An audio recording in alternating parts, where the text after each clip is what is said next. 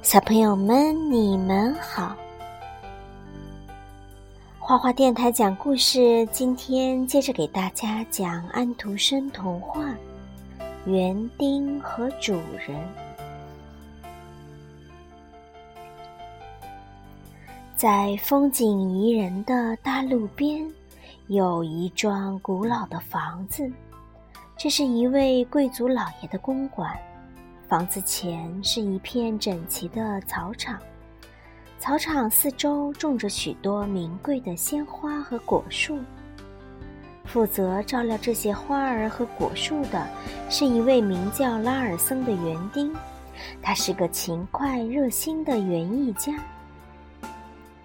有一天，主人把园丁叫到身边，严肃认真地对他说。前几天我去看望一位朋友，这位朋友用又香又甜的苹果和梨招待客人，所有的客人都非常高兴，并对苹果和梨的味道赞赏不已。主人认为这些水果肯定不是本地出产的，他告诉园丁，这些水果是从城里的一家店里买来的。还叫园丁快去打听一下这些苹果和梨是什么地方生产的，并叫园丁想办法弄几棵树苗来培植栽种。园丁听了主人的吩咐后，马上来到城里向商店的老板打听。园丁刚进到商店，马上就认出那些苹果和梨都是他栽种的果树上结的。从这天起，主人的桌子上每天都摆满了自己园子里产的新鲜水果。主人还用它们来招待客人。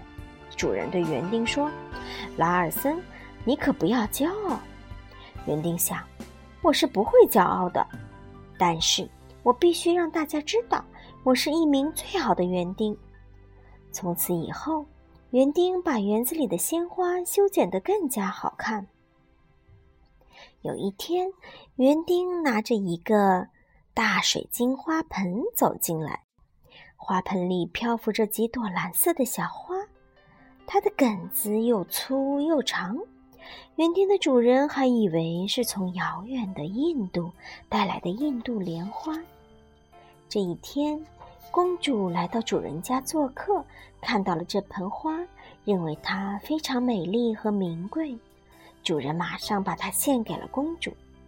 公主走后，主人就把园丁喊来，问他这种花是从什么地方运来的。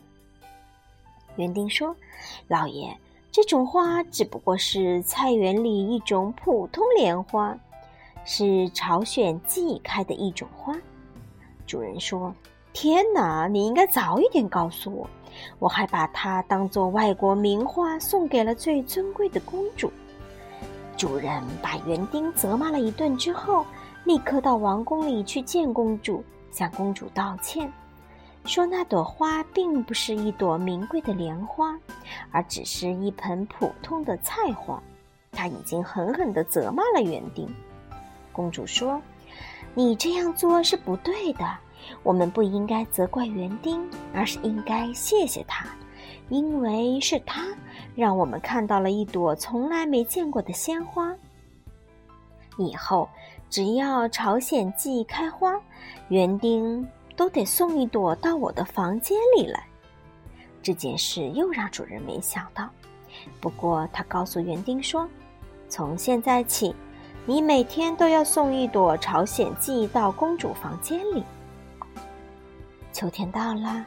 风暴把花园里的两棵古老的大树吹倒了，于是园丁移来了一年四季青翠的冬青树，前面种上了一排凤尾草。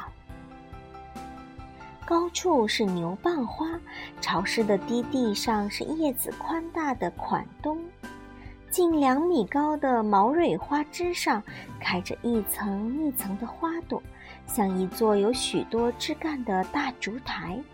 它们真是美丽极了。新年的时候，一家画刊登载了这幢房子的图片，人们对这幢房子的主人大加赞赏，说他们一定是最善良、最有爱心的人。主人听到这些赞赏，非常高兴。